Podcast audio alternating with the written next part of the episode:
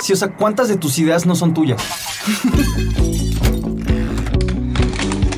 ¿Tú te has puesto a pensar en la importancia de cuestionar la forma en la que piensas y vives? Claro, o sea que en tu vida no son ya ni tus reglas ni tus verdades. O sea, mucho de lo que dices todos los días no te consta ni la cuarta parte y lo dices y lo crees.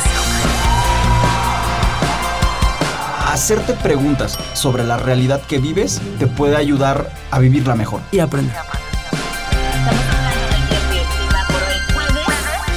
Beto y Mari contra lo dado por hecho. En Radio Universidad. Ay.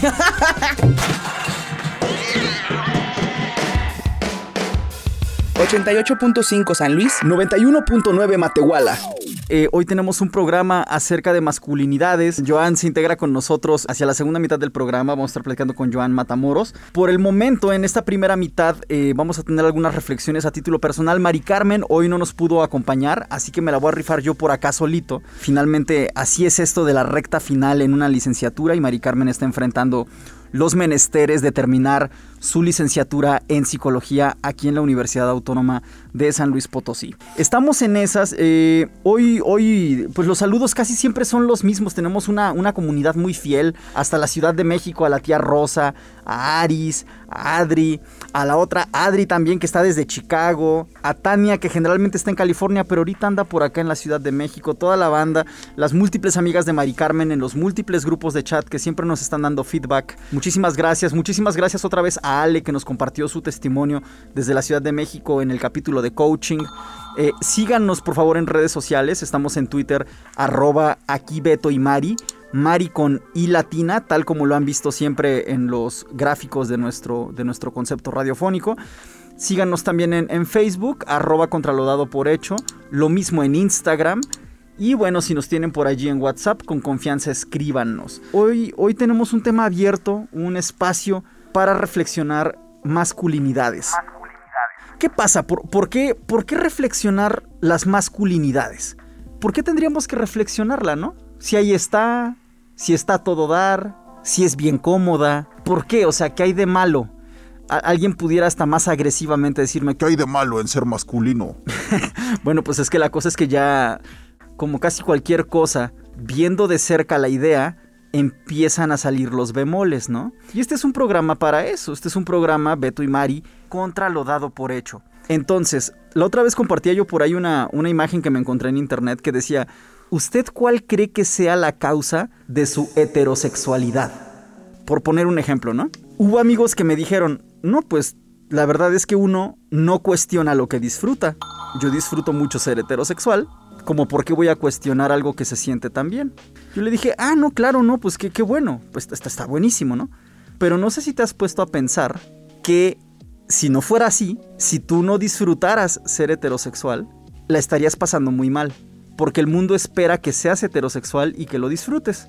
Es más, no serlo durante mucho tiempo había sido profundamente condenado y aunque se han dado grandes avances en esa materia, hoy en día la gente de la comunidad LGBTTI no la pasa muy bien siempre, sin que sea una sola comunidad uniforme, más bien es una comunidad muy diversa, con diversas problemáticas y con diversos niveles de avance en esas problemáticas. Pero vamos, damos por hecho demasiadas, demasiadas cosas. Entonces, así como nuestra inclinación sexual la tenemos muy dada por hecho, también tenemos muy dado por hecho, por ejemplo, el género. Ya lo hemos platicado desde el primer programa con Joan. El sexo es una cosa biológica ligada de manera principal a nuestros genitales al nacer.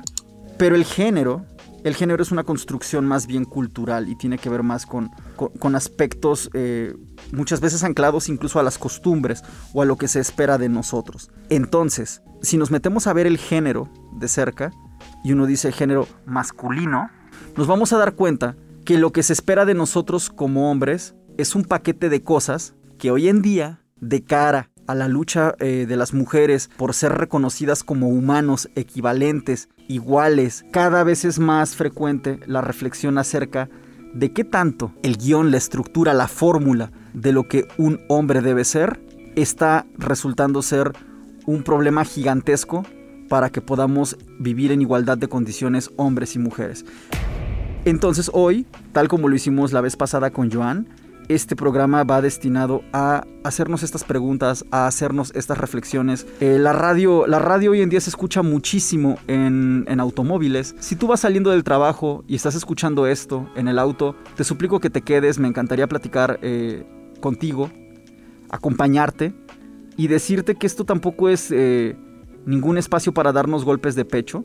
Yo, yo siendo varón, hablando aquí de, masculinidades, pues en realidad estoy para hablar de la historia de mis errores, para hablar de cómo me di cuenta que eran errores y del largo camino que me queda por delante en este proceso de ser un hombre que no sea dañino para otros hombres y para otras mujeres, en general para otras personas, ¿no? A mí me gustaría comenzar por, por el tema de cómo las vemos a ellas, que es importante no cerrarnos a una cuestión así de binaria, como de hombre, mujer, pero bueno, concretamente y de manera muy muy habitual, coexistimos hombres y mujeres. Desde luego no son las únicas posibilidades, pero estando las cosas como están es lo que más comúnmente se presenta.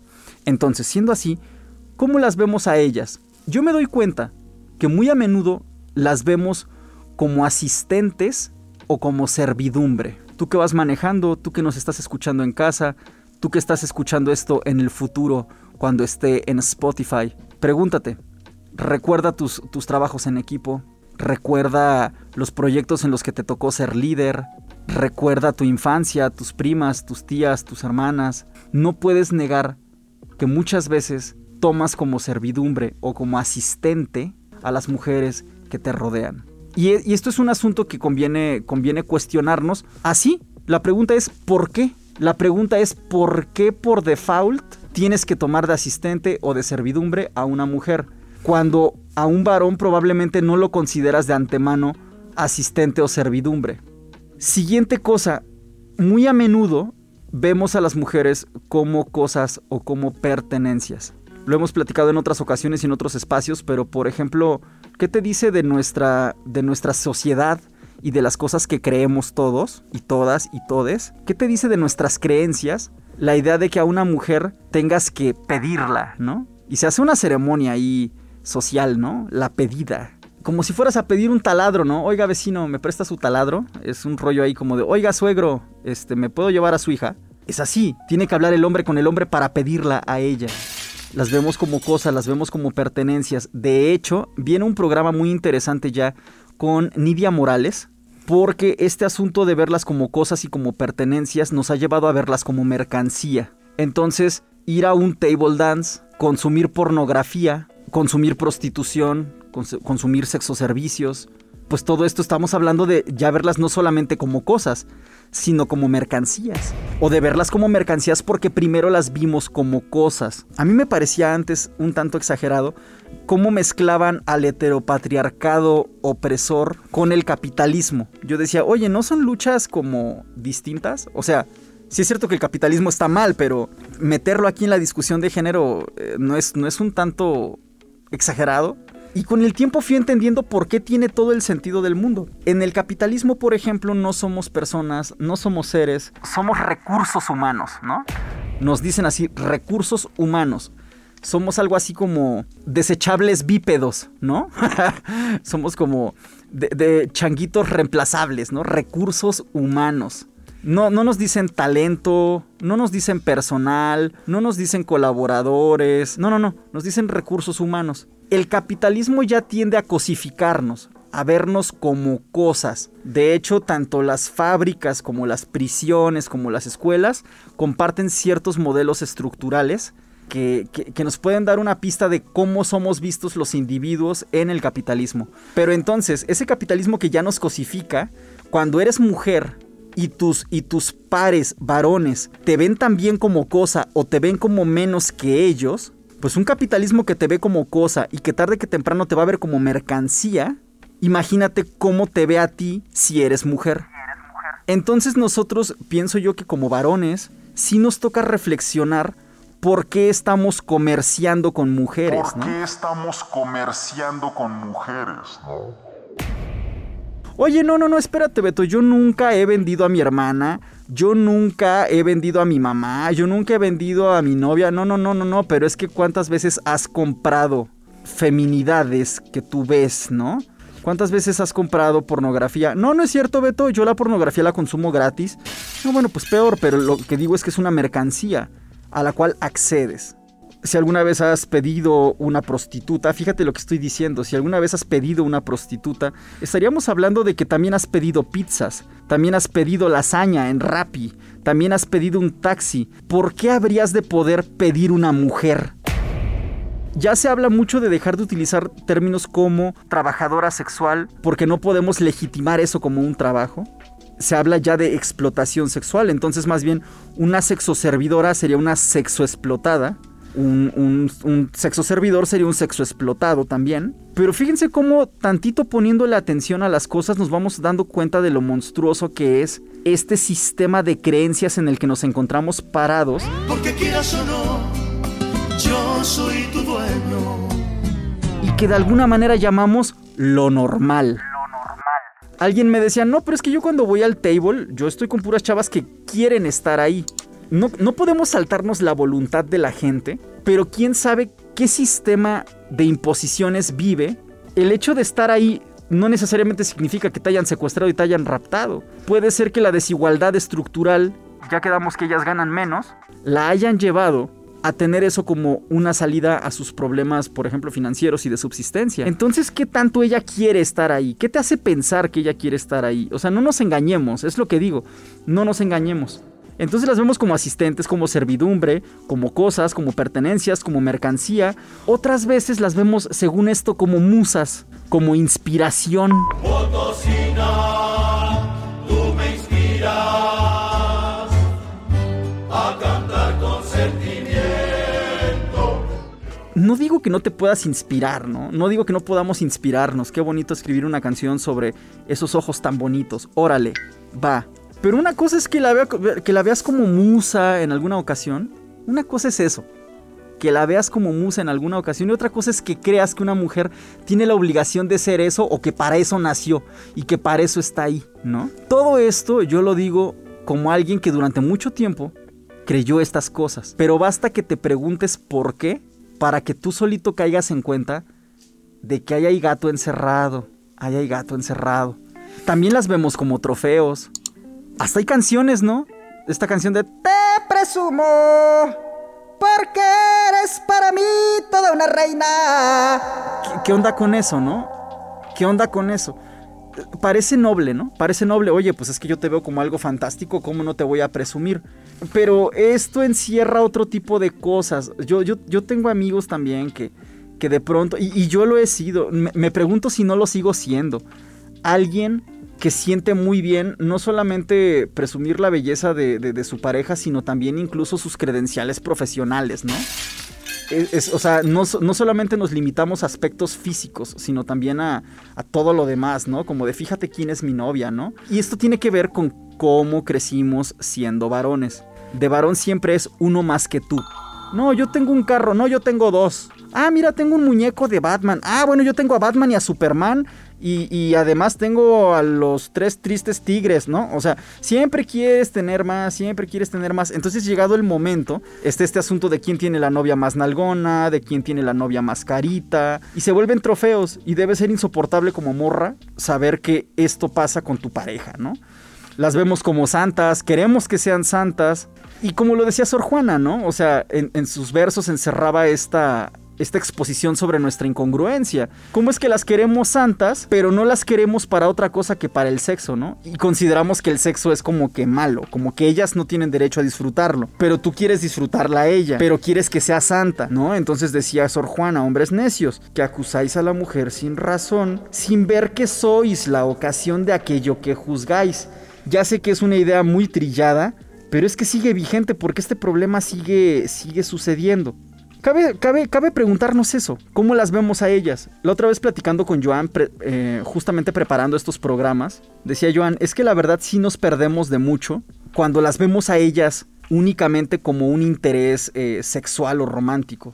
O sea, la amistad de una mujer es bellísima, pues es, vamos, es como la amistad de, de- un hombre también. La amistad, la amistad como tal es una cosa muy valiosa siempre. Y cerrarnos a ver solo como, como objeto de deseo sexual o de romance a las mujeres es perdernos de mucho. Esa es la verdad, o sea, Intenten, intenten de verdad un día. Dicen, no, es que un hombre y una mujer no pueden ser amigos.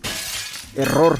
Yo, yo, yo tengo grandes, grandes amigas que, que nunca las he visto como otra cosa que eso y han sido personas clave para no extraviar el rumbo en momentos lo suficientemente difíciles de, de la vida.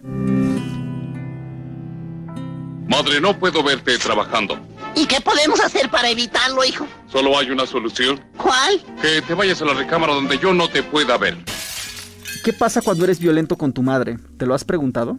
No, yo no soy violento con mi mamá. No, no, no, bueno, pero es que si crees que ella tiene que tenderte la cama, lavarte los platos, cocinarte, lavarte, plancharte, pues eso es violencia. No, pero es que ella quiere. De hecho, yo a veces intento hacer esas cosas y ella no me deja. Ah, bueno, pues platica con ella.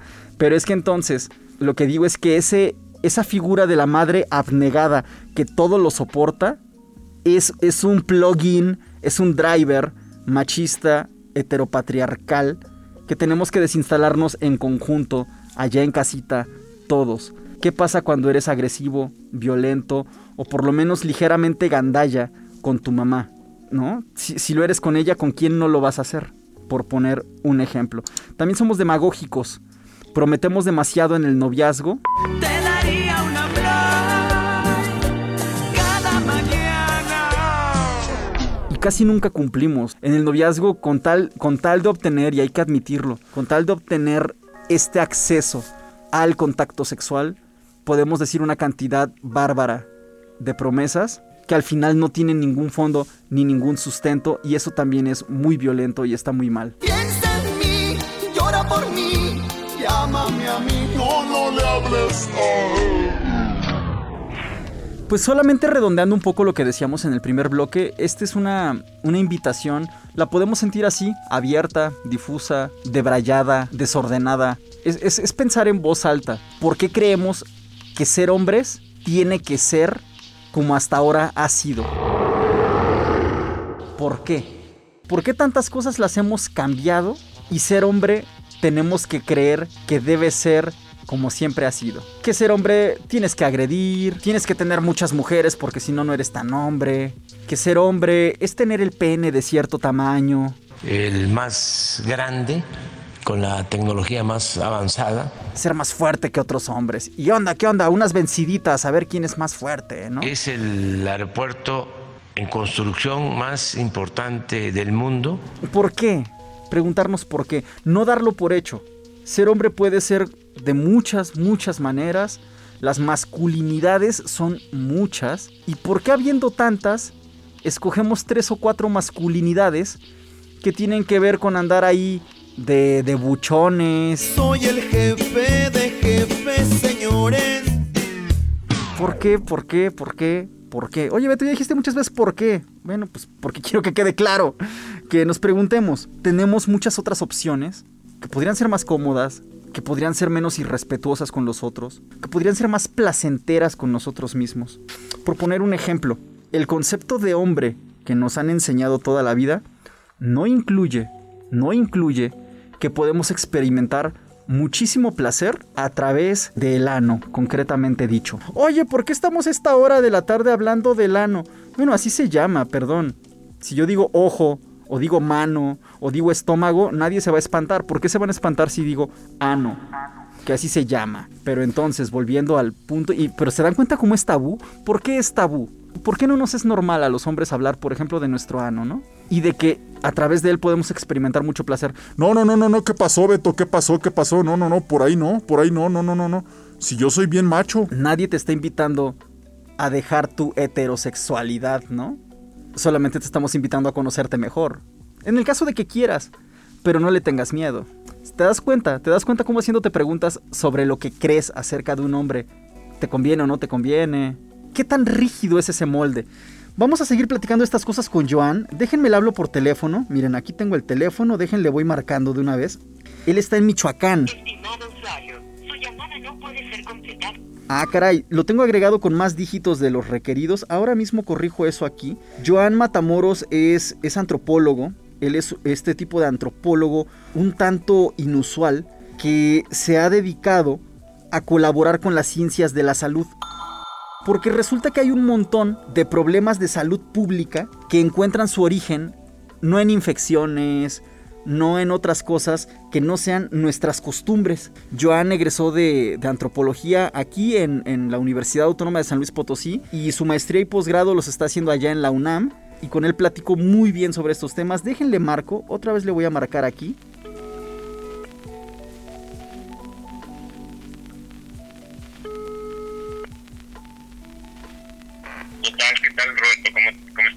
Bastante bien, mira, te voy a conectar al audio de la consola.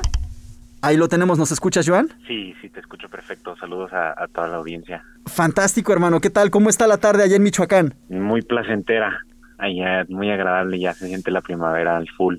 Qué bonito. Además, bueno, además estos procesos de tesis que estás desarrollando, ¿no? Sí, sí, sí. Bueno, ahí todavía, todavía no llega la primavera, ahí todavía estoy en el invierno, pero.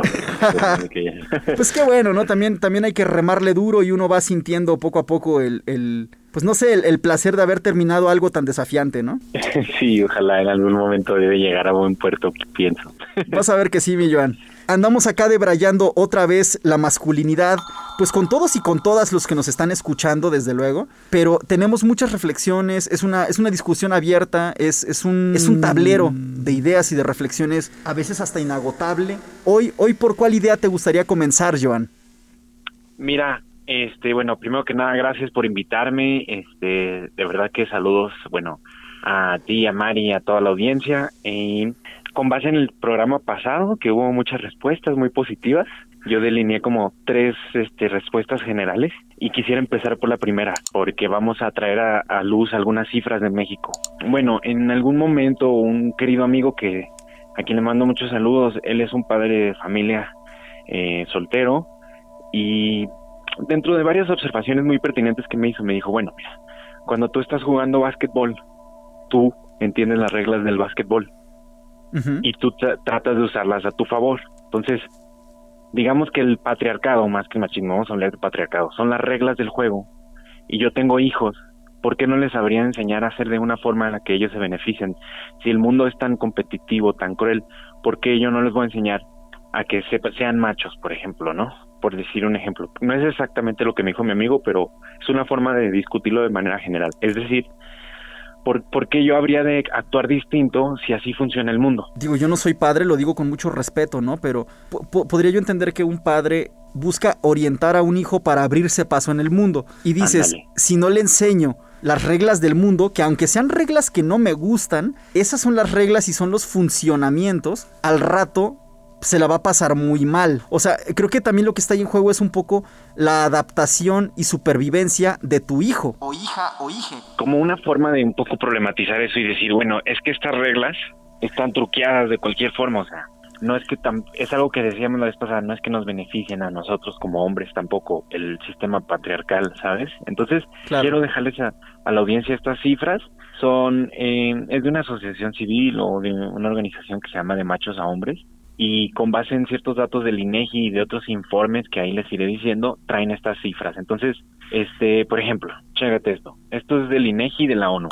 De aproximadamente 27 mil hombres asesinados, por ejemplo, en el 2019, Ajá. el 95% de esos hombres murió a manos de otro hombre. Sí. Y es, los motivos principales de estas muertes son la delincuencia, el narcotráfico, la inestabilidad política y la prevalencia de estereotipos de género. Ya cifras de la ONU. Son cifras de la ONU. Siempre es bien difícil presentar cifras y decir, bueno, ¿cómo obtuvieron estas cifras y todo esto? Entiendo esto la audiencia, pero vamos a quedarnos con lo básico de que un hombre mata a otro hombre. Como hombres nos matamos entre nosotros, ¿sabes? Claro. Y de una manera violenta. Generalmente no son las mujeres las que hacen este tipo de asesinatos. Eso ha estado cambiando. Hay distintas participaciones femeninas, por ejemplo, el crimen organizado, lo que tú quieras. Pero creo que esto sí nos obliga también a pensar de, ok, ¿qué, qué onda con estas reglas? También no, no, es que nos beneficien a nosotros. De las personas varones que mueren violentamente, el 95% de esas muertes son perpetradas por otros varones, ¿no? Ahora, vamos a otras cifras. Por ejemplo, esto es del INEGI. Más del 30% de los hombres mexicanos consumen el alcohol de manera excesiva. Esto se vincula también con estas prácticas masculinas por excelencia de beber, de golpear, de manejar con un poco más de descuido, por ejemplo, que las mujeres. O sea, hay aspectos de nuestros patrones de prácticas de género, por ejemplo, como varones, que son nocivas, por ejemplo, matarnos entre nosotros, o por ejemplo, esto de que el 30% de los, de que los hombres mexicanos consumimos alcohol de manera excesiva. Fíjate que San Luis Potosí, San Luis Potosí es el tercer lugar nacional en consumo de alcohol en gente menor de 19 años. Imagínate, y ahí se empiezan, ahí se empiezan a construir esas cosas. Yo opino, yo tuve la oportunidad de revisar esto de sustancias, de el informe anual de consumo de sustancias. Ya después yo les doy bien el dato, pero esto lo traigo a colación por lo que dices, porque también el uso de solventes está incrementando, este, también está incrementando en mujeres, aunque en mujeres es más común los barbitúricos, por ejemplo, las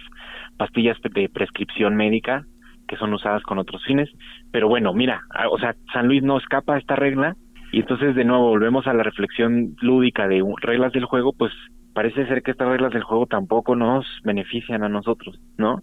Claro. Este, estas son un poco más problemáticas, hablan de discapacidad, eh, dice que los hombres con discapacidad y aquellos de esas personas con discapacidad menores de 12 años son un grupo en riesgo porque más del 56% de las víctimas de violación equiparada agravada son hombres, ¿sí? O sea, estas prácticas rapaces que históricamente también se han perpetrado contra las mujeres, también se perpetran, se perpetúan hacia otros varones, ¿sabes? Entonces, se reconoce en este crimen, o sea, la violación equiparada agravada, como aquel que es perpetrado en contra de una persona que es incapaz física y mentalmente de defenderse y o de reconocer el daño que se le está haciendo.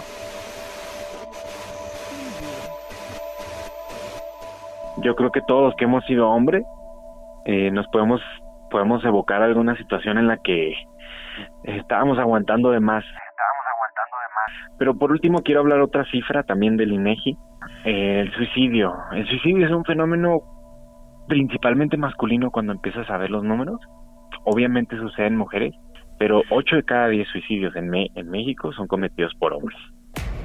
Entonces, ajá, o sea, es 80%. O sea, entonces, ¿qué hay en nuestra construcción, en nuestras tendencias que nos orillan a, a, a no escapar, porque en realidad el acto del suicidio es un acto muy valiente, o sea, no creo, pareciera que está uno escapando, pero en realidad el hacerlo a mí me parece que es muy difícil tomar esa decisión. sí, es como, es como decir saltar de un avión. Ándale. O sea, no está tan fácil aventarte de un avión. Y, tienes toda la razón, a mí me parece brutal porque eh, y justamente por cómo, cómo colocaste el orden, Joan.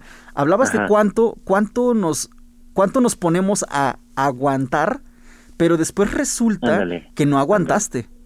Que traías demasiadas heridas hasta que desaparecer fue tu mejor opción. Ándale. Y, y bueno, todas estas cifras, como para volver a esta lógica del juego, entonces están truqueadas las reglas del juego también para nosotros. O sea, no es que estén funcionando esto, no ha estado funcionando desde un inicio. De hecho, hoy una amiga me pasó este un texto muy interesante de como formas patriarcales que preceden a Occidente, por decir, en, ciertos grupos más allá de, Europa o o sea, como por ejemplo en épocas prehispánicas aquí había ciertas formas de patriarcado también. Entonces esto no es algo nuevo. A veces percibir este tipo de cifras organizadas, así como las estoy platicando, nos obligan a ver el problema como algo más amplio. O sea, es algo que nos trasciende a nosotros como individuos sí. y que refiere a nuestras relaciones en sociedad y a la construcción de nosotros como personas en la sociedad. Entonces, bueno, ahí yo quería traer esa colación como para decir, bueno, pues creo que las reglas no, no funcionan para todos en general, ¿no?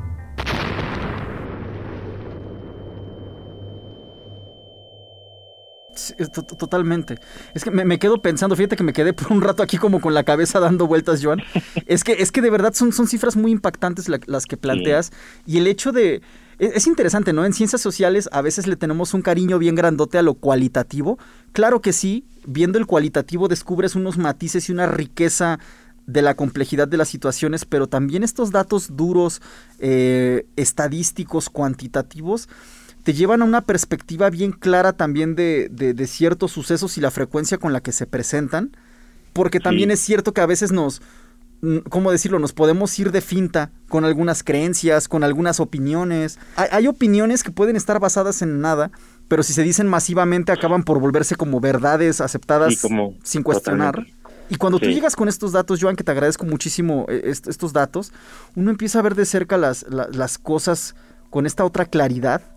Y es, es, es tristísimo. Es que lo del suicidio me, me- me pega muy duro, sobre todo por lo que dices, o sea, es un acto valiente.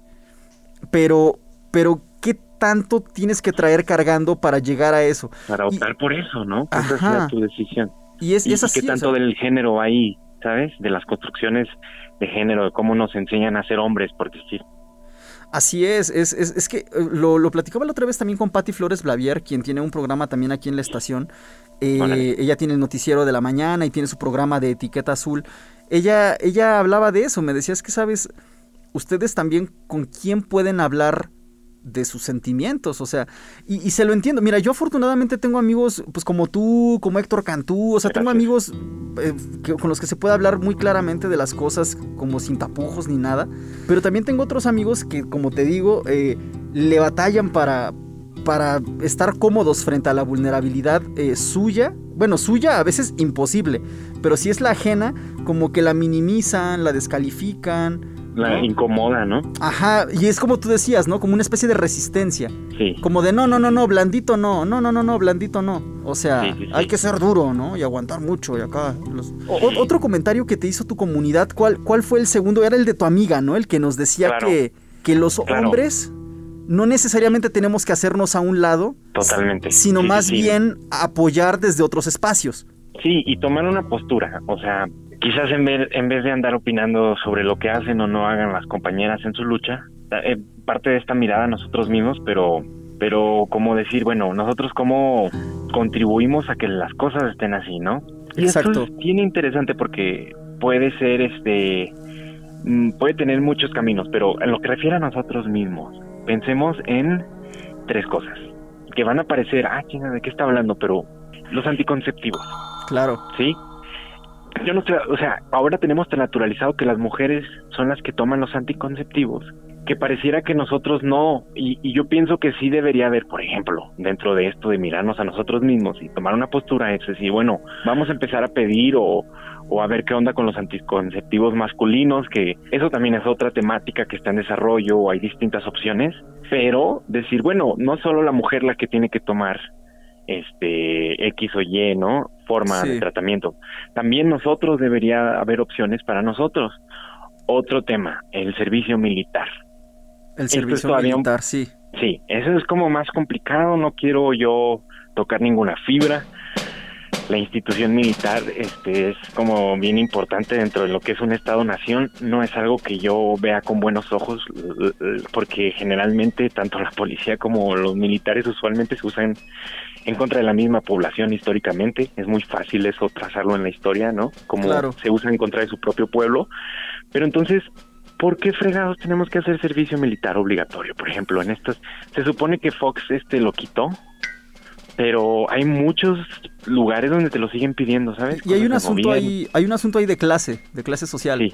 Es muy Sí. difícil que, que alguien que sea fresón tenga la necesidad de tener cartilla militar.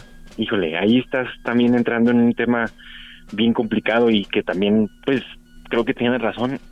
Y, pero también es por qué, o sea, y por qué los varones y, y qué tipo de instrucción militar hay de por medio, qué tipo de cosas te enseñan dentro de estas cosas de ser hombre, de aguantar, de durar, ¿sabes? Exacto. De hecho, fíjate Ahí- que es interesante Sí, cuan- dime, cuan- dime. cuando, cuando, cuando empezó a, a crecer tan duro este asunto del feminismo y que yo tuve este momento de, de- ser una persona que no comprendía esta resistencia desde mi masculinidad eh, patriarcal, o sea, los primeros años en los que yo no estaba entendiendo y me burlaba y andaba ahí rezongando y disque argumentando y todo, yo una vez dije en una reunión eso, yo decía, a ver, ¿por qué no hacen una marcha ustedes para que ustedes también hagan servicio militar? Le dije a una amiga. Pero pues esa, pero pues esa no es la pregunta. La pregunta es por qué los hombres tenemos que hacerlo, para empezar, ¿no? No, Sí. que, no que ellas también lo hagan, sino por qué, por qué tendrías que hacer un servicio militar cualquiera. Sí, cla- claro, hay países como Israel donde también lo hacen las mujeres, hasta donde yo tengo entendido, pero quiero que también pensemos en esto. Y esto es como algo que yo veía también en el libro de masculinidades, que es muy importante que se llama masculinidades, justamente.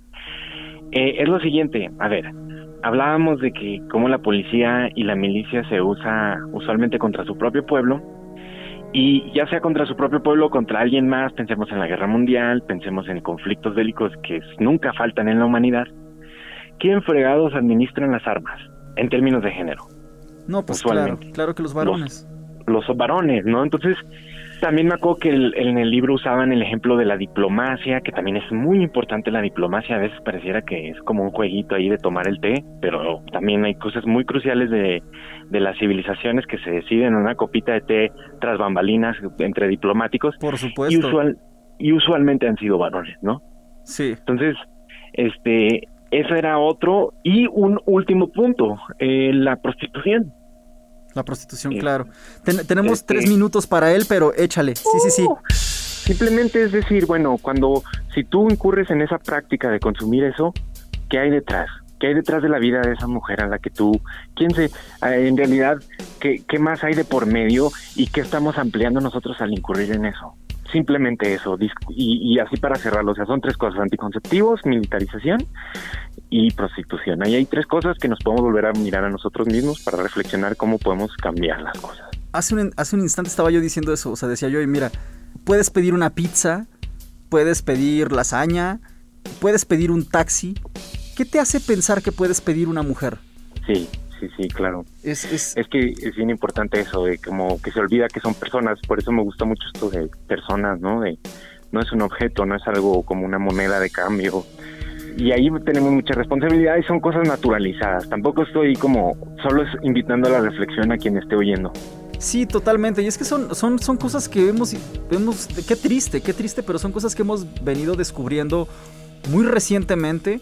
A mí lo que me da gusto es que sí las estemos descubriendo. Me da tristeza que hasta ahora, pero pues, pues no podemos modificar lo que ya pasó. Lo que sí tenemos en nuestras manos es lo que puede pasar a partir de ahora, ¿no? Sí, sí, sí. Es la cosa, es la cosa, Joan. Fíjate que se nos fue como agua esta segunda mitad del programa. sí, discúlpame si me extendí mucho, ¿eh? No, no, no, al contrario, si para eso es. Eh, si, si, no, gracias, este... te agradezco el espacio y poder hablar de estas cosas en este espacio, te lo agradezco. Te dejó un saludote gigante, Mari Carmen. Dile que uno de vuelta, que ojalá pronto vuelva, porque se hace falta otra voz, porque el género es relacional y siempre es bueno como interlocutarlo, ¿no? Así es, hermano. Pues te agradezco mucho. Un abrazo gigante hasta Michoacán. Y ahí nos vemos en Masculinidad Estrés. Va, pues te mando un abrazo, te agradezco mucho. Muchas felicidades por el programa y un saludo a toda la audiencia. Gracias, carnalito. Un abrazo. Un abrazo, buena vibra. Yeah. Y es así como nos vamos con nuestro artista del mes. Vámonos con Isabel Prado. Es, es interesante el artista de este mes porque ahí les va. Eh, Mari Carmen y yo hemos platicado mucho acerca de cómo el hecho de que tengamos artista del mes no significa que tenga que ser Michael Jackson para que sea nuestro artista del mes, ¿no? No significa que tenga que ser Shakira para que sea nuestro artista del mes. No significa que tenga que tener un disco recién lanzado. No significa que tenga que tener unas super cifras en redes sociales. Para nosotros una persona que está haciendo una lucha, que se le está rifando y que su arte ha logrado movernos nuestro corazón en algún momento, es una persona que para nosotros es artista del mes. Y es el caso de Isabel Prado, una persona que lleva una vida como trabajador igual que tú y como yo, pero tiene estas inquietudes artísticas, estéticas, y que tiene unas grabaciones caseras bien bellas que desde la primera vez que tuvo la bondad de mostrármelas a mí me encantaron. Y hoy les traemos acá las grabaciones de Isabel Prado, que es nuestro artista del mes, en abril. Esta es la primera y ahí viene su sección. Se la rifa.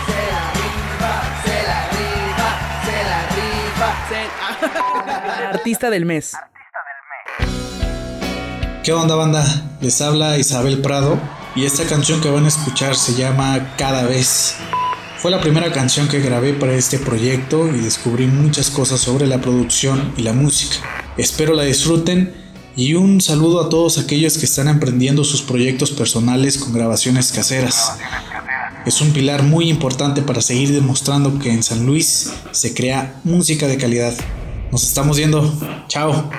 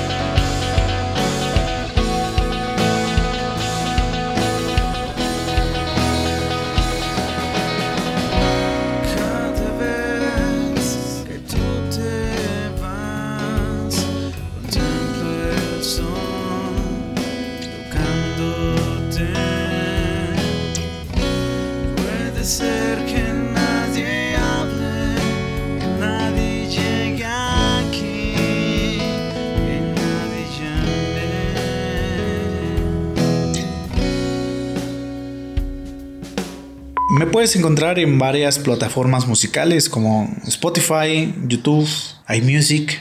Sí, o sea, ¿cuántas de tus ideas no son tuyas? ¿Tú te has puesto a pensar en la importancia de cuestionar la forma en la que piensas y vives? Claro, o sea que en tu vida no son ya ni tus reglas, ni tus verdades. O sea, mucho de lo que dices todos los días no te constan ni la cuarta parte y lo dices y lo crees. Hacerte preguntas sobre la realidad que vives te puede ayudar a vivirla mejor. Y aprender. Beto y Mari contra lo dado por hecho. En Radio Universidad.